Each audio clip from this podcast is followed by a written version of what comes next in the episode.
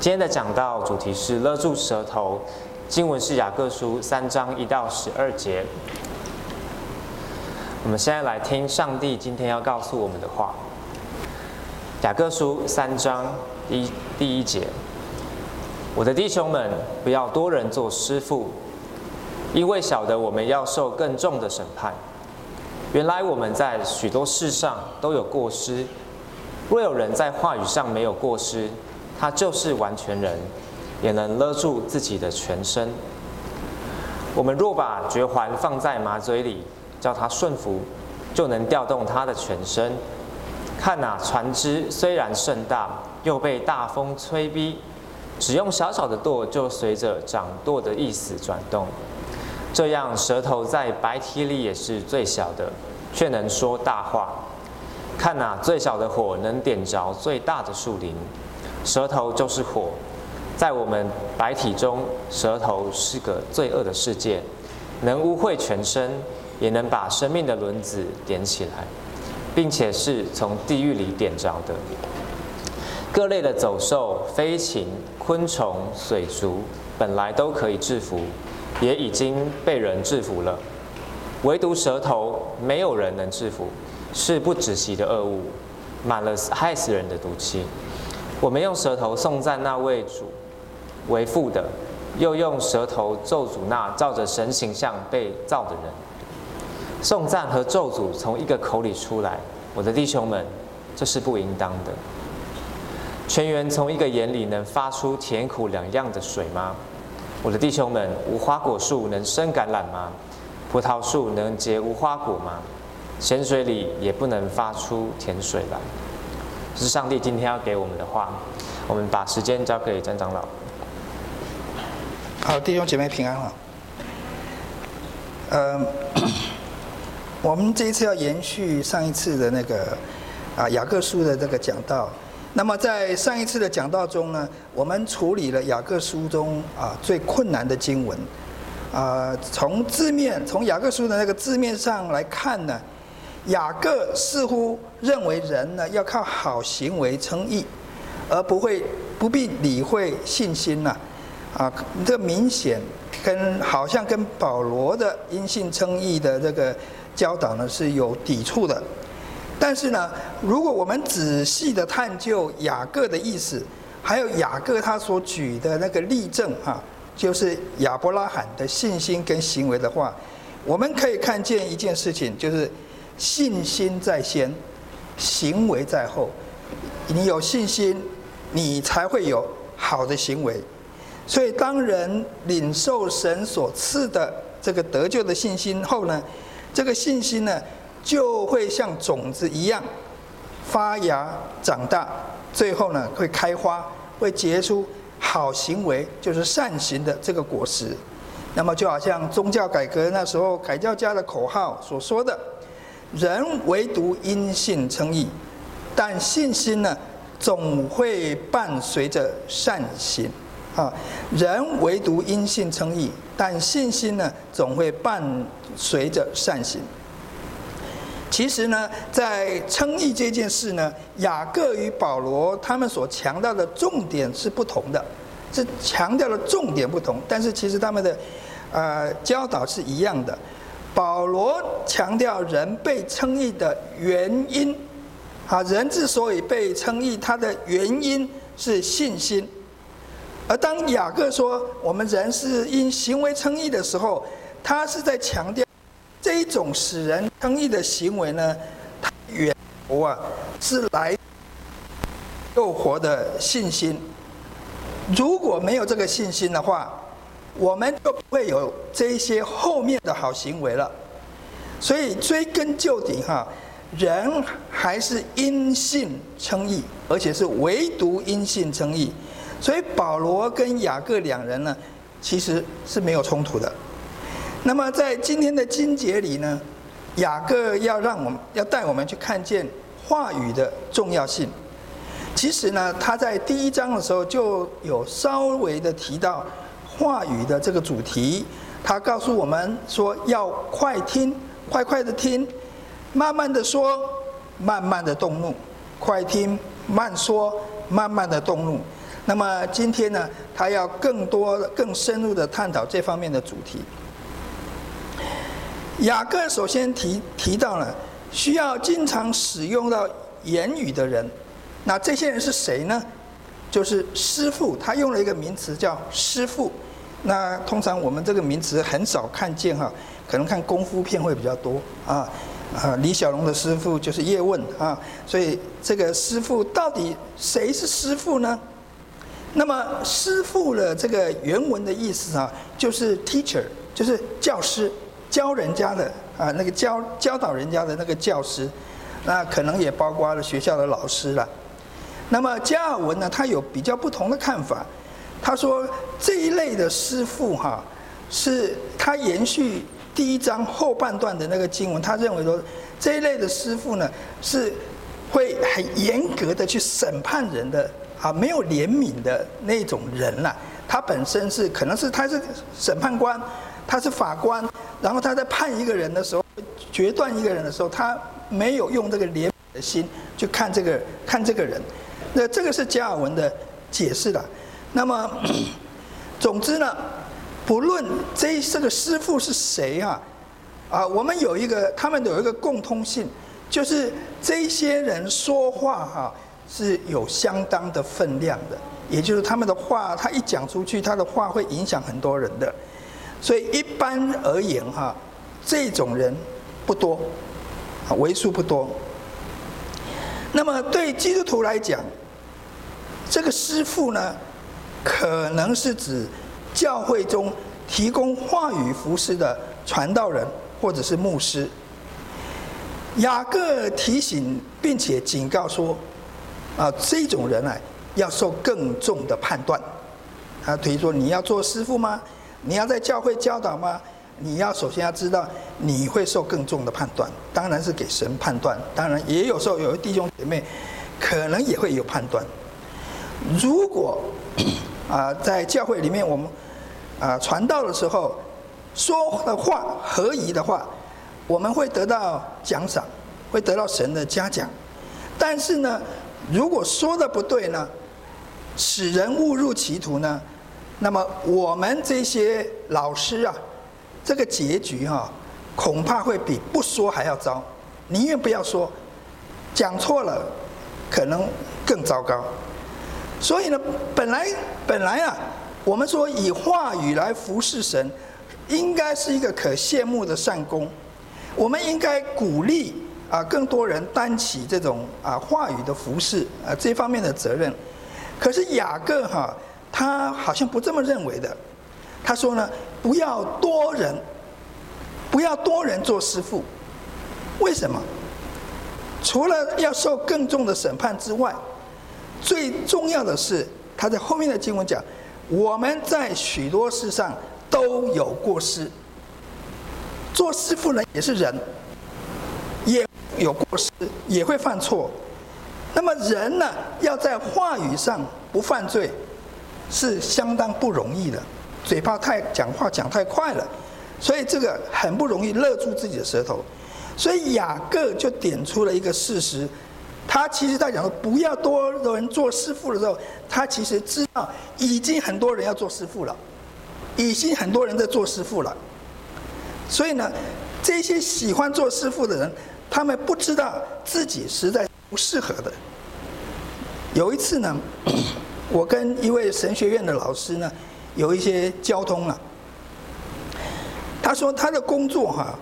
是其中一项，就是跟那个报道的那个新生啊，要给他们面谈，啊，问他们说：“你们为什么要来？你为什么要来读神学院呢？”啊，这类似这样子的问题呢。那么有一次呢，他就问某一位新生啊，他说：“你为什么要来读神学院？”结果，呃，这位新生不晓得是不是呃吃了诚实丸，啊，非常的白目。呃，他他就他就是这么讲啊。他说，他觉得哈，牧师在讲台上教训人非常的威风，所以他也想要过过这个瘾。那个这位老师就告诉我哈，他当时一听了，他傻傻眼了。他说，怎么会有这样子的这个这个想法呢，而且很不可思议，因为他从来没有听到人这么这么回复的。那这这个真可是说，可说是啊，初生之犊不怕虎。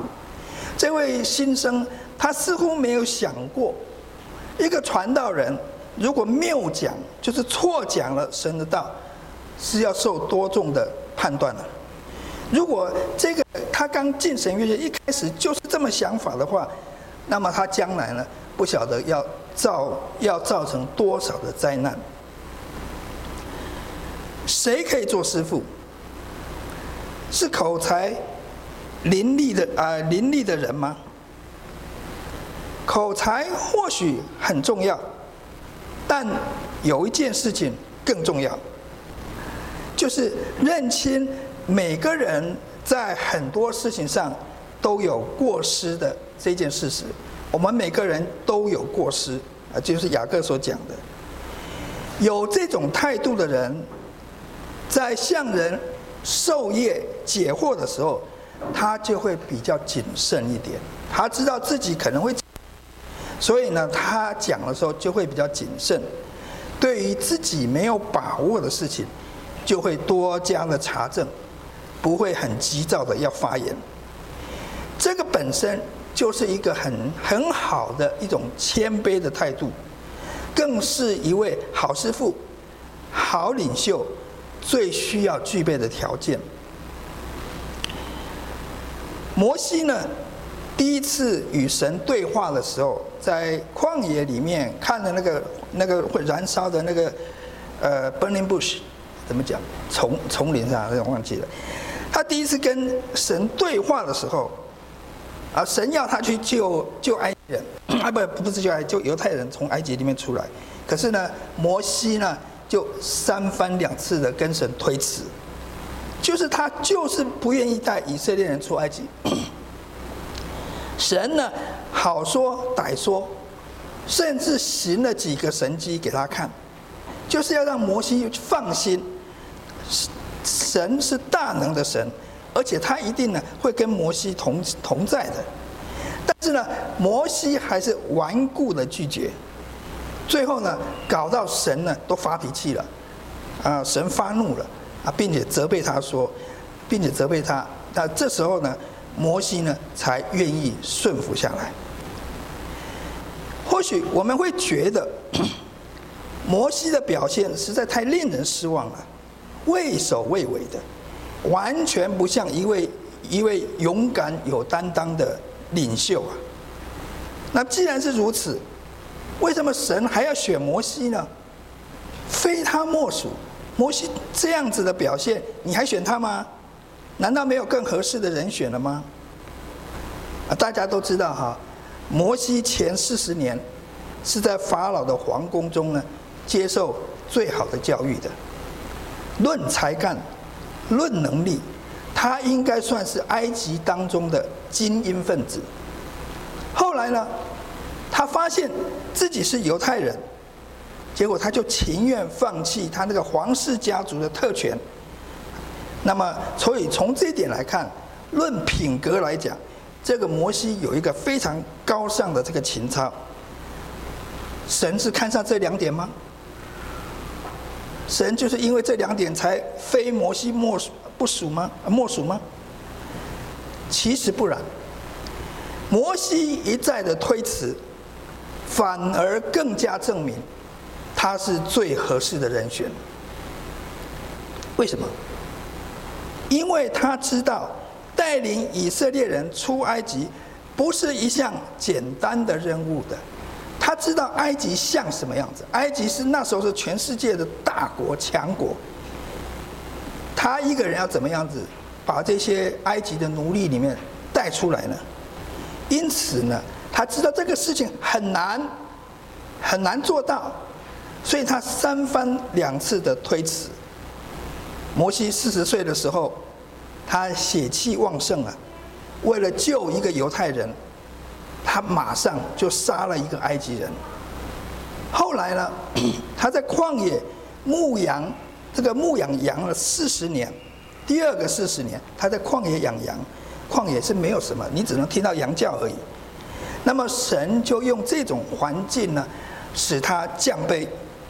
所以呢，摩西在这个四十年已经磨到一个已经跟以前他四十岁不一样的人了。他不再是一个血气方刚、过度自信的人了。神已经预备他成为一个温柔的、谦卑的人。这样子，以后他在带领以色列人出埃及、进入旷野的时候呢，他才能百般的容忍以色列人对他的、对他还对神的不信。我们知道，在旷野里面，以色列人很多的不信，攻击摩西的事情，其实他们攻击摩西就是攻击神。所以，这这个这要是我的话，我早就受不了了。好几次都是这样子嘛，那摩西他怎么能忍受呢？就是因为神已经把他先预备他四十年，变成一个柔软的，啊，柔软的，而且知道说，其实他变成一个有一个很谦卑的这个心的。好了，我们呢 已经列出了好师傅的第一个条件，也就是了解人的软弱。那么 还有人容易犯错，所以呢，人应该是要自我谦卑的。接下来，雅各便要让我们看看到师傅最常用来施教的这个工具，也就是会说话的口，其实就是我们的舌头。他首先从正面的角度，正就是正向的角度切入这个主题。他说呢，一个人若能够禁止在话语上犯错，他就是一个完全人，可以制止人的全身，然后他不让自己的身体去行恶，不要做行恶的器皿。他更以这个马还有船只呢作为比喻。马是一种充满力量、跑起来飞快的动物，因此呢。在古时候呢，常常被当作是旅行的交通工具。那么在战场上呢，更是被当作是这个冲锋剑啊，陷阵的这个坐骑啊。虽然马有如此大的爆发爆发力哈，但是那个骑马的人啊，如果不知道怎么样是驾驭这个有强大力量的马的话，那么马呢，就没有办法发挥预期的用途，啊，那就会像那个脱缰的野马。我们常讲脱缰的野马，没有定向的乱跑。弱小的人要怎么样用最小的力量来指挥马的行进呢？那这个东西呢，就叫做脚环，啊，叫做脚环啊。给大家看一下那个图片左边的，啊，这个马的。啊，那个嘴巴，然后下面有一个两个圈圈的，中间一条链子的，那个叫做脚环。这种这个东西啊，是一种放在马嘴里面的一种小铁链。那么两端呢，会连在那个龙头上哈，就是上面那个马那个圆圈所接触的那个龙头上面哈。那么骑马者哈，只要稍稍拉拉动这个脚环呐，马的嘴巴哈。就会感受到一个小小的压力，他会觉得很不舒服。那他觉得很不舒服，要让这个不舒服离去，要怎么不离去呢？就是他必须要转一个方向。他只要一转，那个不舒感、不舒服感就没了，啊，就被没没没了。所以这个马就是用这种方式呢，呃，骑马的人就是用这种方式让马呢照着他想要的那个方向去行进。那么这种装置呢？可以用很小的力量来指挥这一匹那个啊充满强大动力的这个马匹啊。同样的哈，那个船船长啊，也可以转动这个小小的那个船舵啊，然后利用那个强大的风力呢，来推动这个庞大的船只啊。呃，这么大的船，很不知道多少吨重的这个船。只要船长在那边，他的那个轮子那边转，那个后后面的那个舵啊，那个舵呢就会偏偏就会打方向。只要这么简单，一个人就可以控制整个大船的那个方向。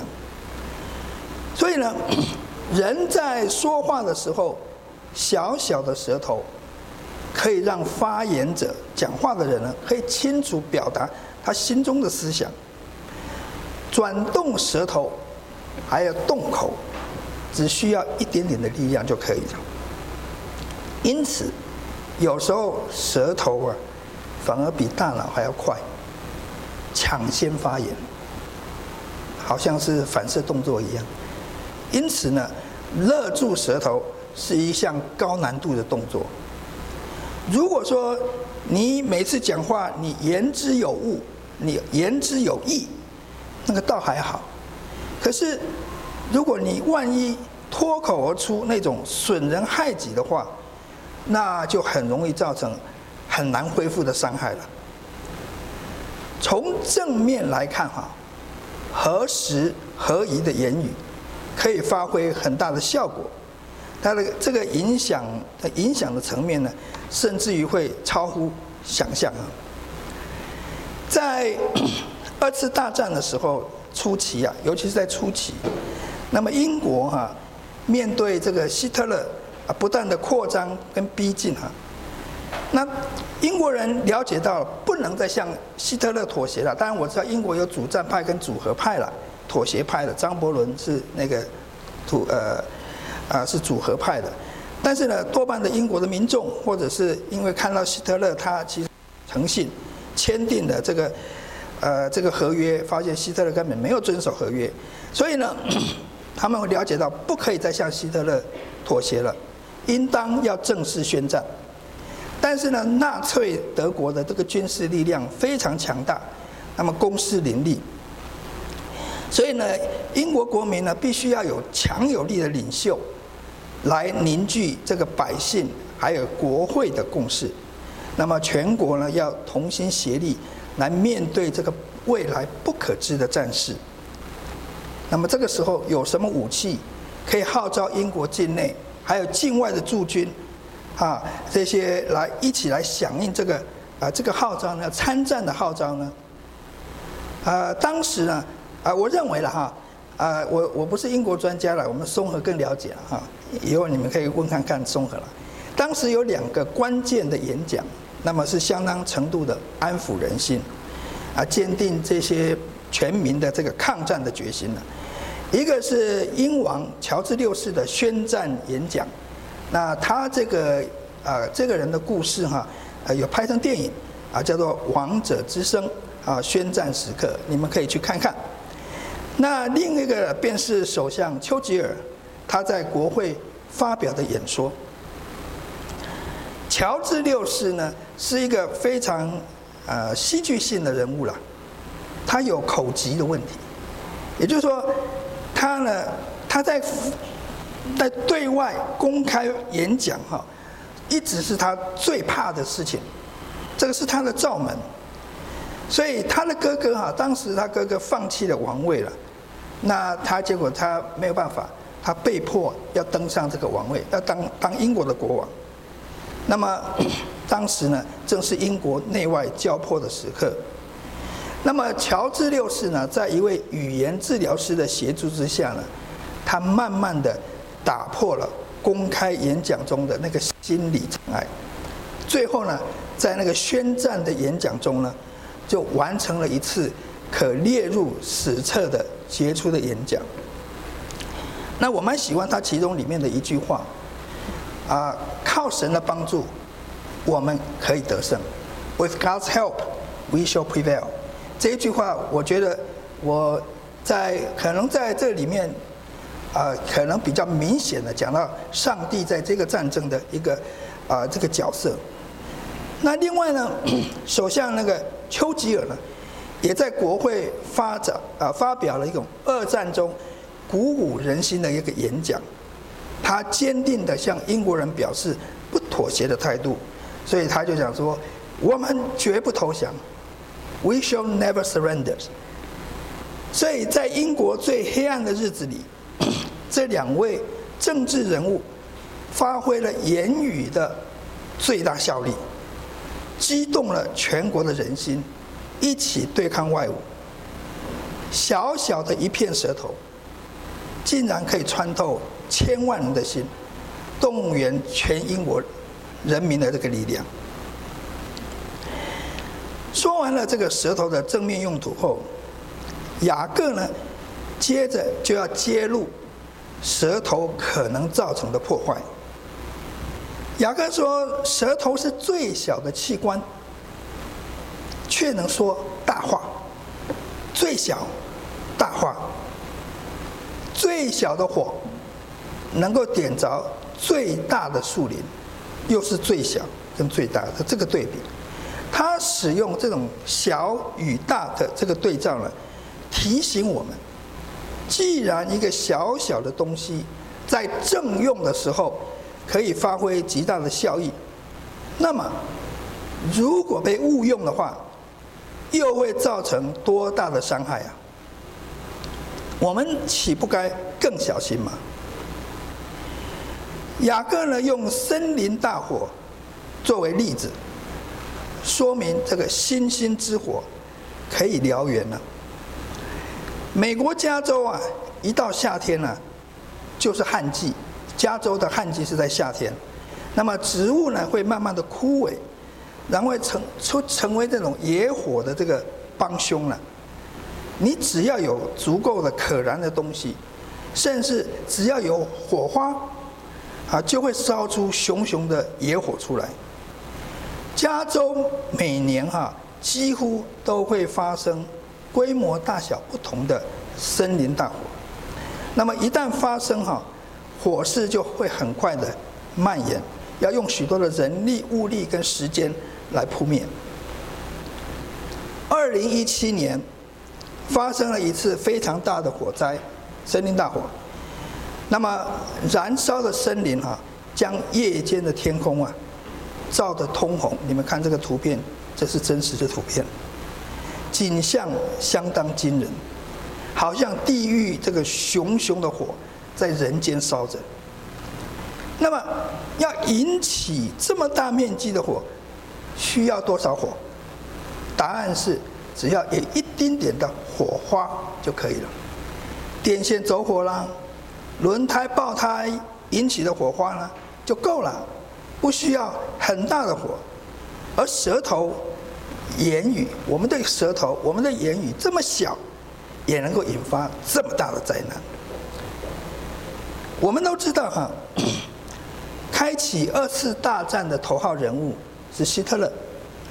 那么，你们有没有人看过或者听过他在演讲的那个影片？哦，希特勒他当然是讲德语了哈。你你会发现哦，这个人讲话哈，真的是这个这个慷慨激昂啊。他的演说的内容很简单的，不讲大道理的，很简单，很容易懂。那么他那个动作啦，这个表情非常的激，有充满着激情，有很大的煽动力的。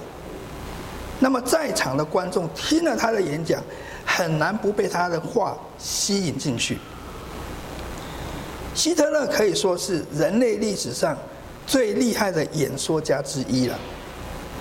当希特勒上台的时候，他一系列的改革使德国的经济呢从谷底呢慢慢的爬升，快速的恢复。那么当时德意志的民族的信心呢突然很快的膨胀起来了。那么有一件很有趣的事情。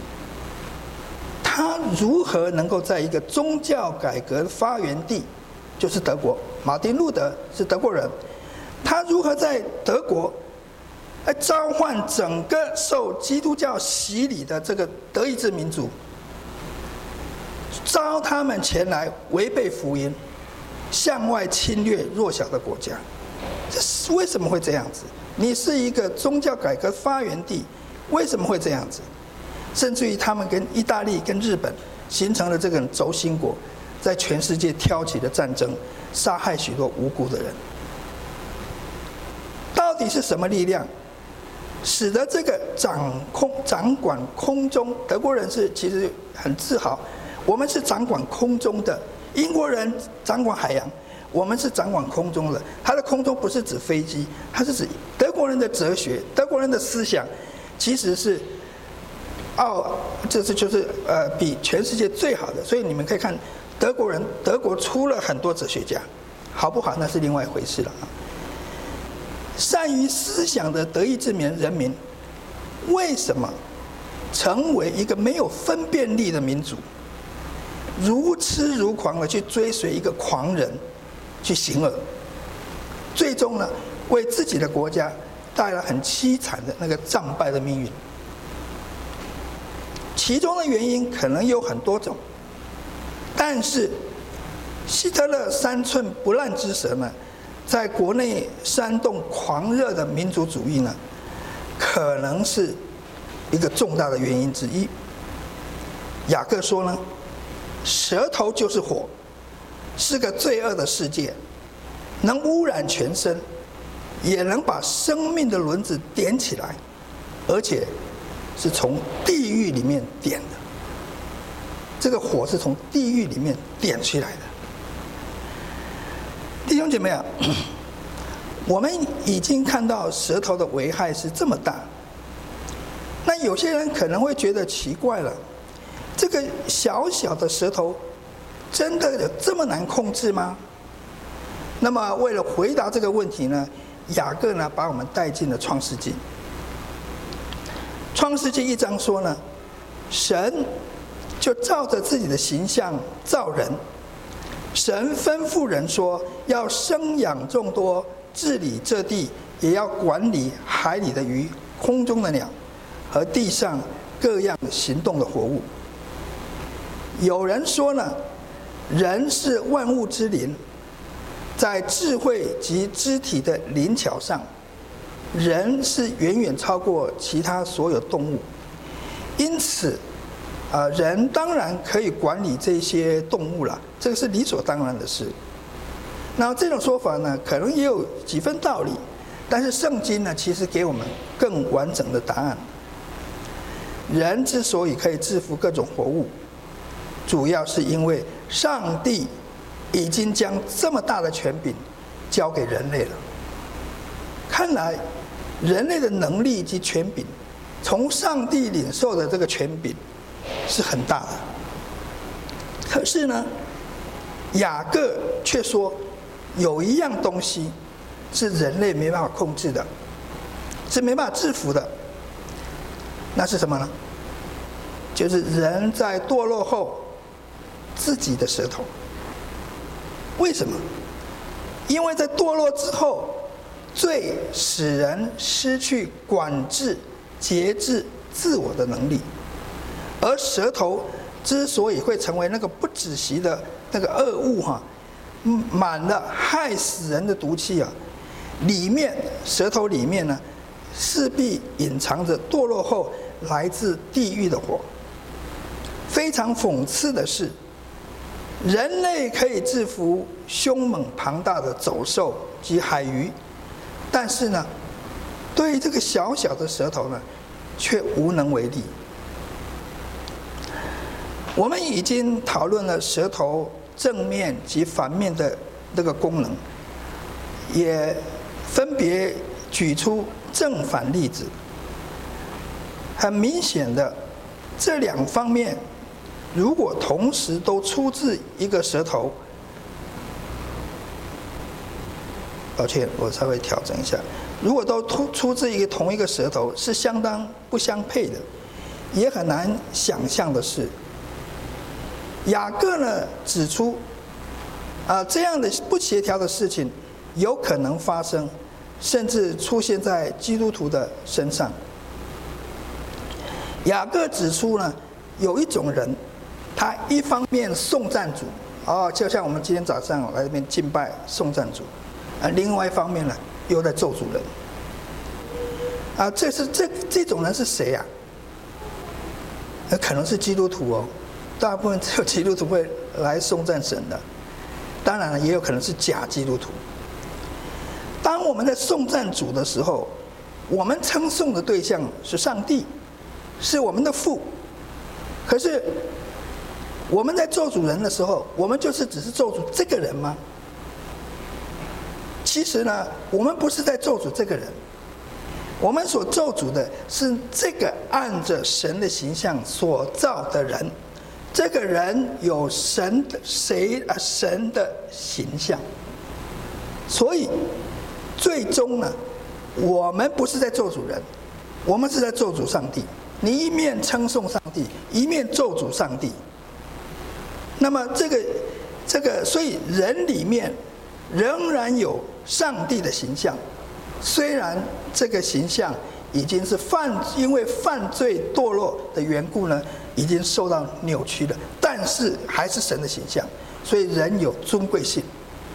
为什么这个即使作恶多端的人，他还是要接受法律的制裁？这个要处死的话，也要经过法律的。法律的判审判，然后才来处死，不可以用私刑去把他杀死掉，因为人还是有神的形象。基督徒重生之后，旧人已经死了，成为新造的人，而且圣灵呢住在我们里面。然而呢，我们在我们里面呢，仍留下了一个坏分子，嗯，那就是。最残留下来的情欲，啊，圣经讲圣灵与情欲相争，这是基督徒典型的写实写照。这个情欲常常跟圣灵在那边相争，在我们里面相争，啊，彼此为敌。因此，啊，如果按照这样子的啊情况来看，颂赞跟咒诅从我们口中说出来，就不会太意外了。就有可能了。雅各说：“我的弟兄们，这是不应该的。”雅各说：“我的弟兄们，他是在对弟兄讲的，表示他可能知道有些弟兄就是在做这种事情，所以他才会讲：‘我的弟兄们，这是不应当的。’虽然我们有时候会软弱，我们会讨厌，会对那些讨厌我们的。”伤害我们的人，有时候我们会基于仇恨或者是恶意去咒诅他们。但是雅各说，这样的举动、这样的言语，不是有圣灵内住的信徒应该有的表现。基督是我们的活水泉源，他是葡萄树。而我们呢，是连于他的枝子。既然我们从好树，我们从好树吸取了纯净的养分，就应当结出好果子，如同基督所说的：“好树结好果子，坏树结坏果子。”因此，这个良善甘甜的泉源。怎能涌出又苦又咸的水呢？好树怎能生坏果子呢？若是如此，如果真的有好树生出坏果子的话，可能有两种情况：第一，呃，这种人呢，从起初就没有跟基督连结，他不是重生得救的人；第二呢，这种人虽然重生了。却不常不常与基督连结，那么时常呢轻忽这个圣灵的警戒、圣灵的提醒还有感动，结果呢就降服于情欲，许可罪在我们心中里面掌权。大卫在诗篇说呢：“我要谨慎我的言行，免得我舌头犯罪。”恶人在我面前的时候，我要嚼环勒住我的口。大卫跟雅各两个人呢，是英雄所见略同的。那么请注意啊，大卫特别提醒、且强调恶人。他说：“恶人在我面前的时候，他要套住，要要套上脚环，勒住自己的口。”为什么大卫要特别提到恶人？我认为呢，上帝的子民在恶人的面前看见他们的不义，还有卑鄙的面容后呢，可能更难忍住心中的怒火。结果呢，自己就反而很容易的掉入以舌头犯罪的这个试探里面。弟兄姐妹啊，雅各的教导是所有做师父的人都要谨记在心的。那么今天的信息与我们有关吗？虽然我们多数的人都不是做师父，但是呢，我们可能在一生的不同的阶段中，或多或少的扮演师父教导人的角色。譬如说，做父母亲的要教育孩子，做主管的要在下属面前以身作则。年纪大的要做年纪小的榜样。我们都有机会使用我们的舌头还有口来发挥影响力。即或不然呢，我们可能没有可教导的对象。但是呢，如果我们不勒住自己的舌头，在没有充分认清一件事之前，便随着自己的想象，放任自己的口。做出不公义的判决，甚至咒诅那些按神形象所造的所造的人，我们的一一言一行呢，将来都要神在神的面前一一交账的。可是我们的心，我们的舌头都容易的随意流动跟颤动，该怎么办呢？感谢主。他赐给我们真理的圣灵，住在我们里面。圣灵常常约束、警戒、引导我们，节制我们的口，不以口犯罪。时间久了，我们自然会结出忍耐、恩慈的果子，使我们不容易以嘴犯罪，反而说出造就人的话。使许多人得到帮助、成长。愿神帮助我们好好使用我们的口、我们的舌头。让我们一起来祷告。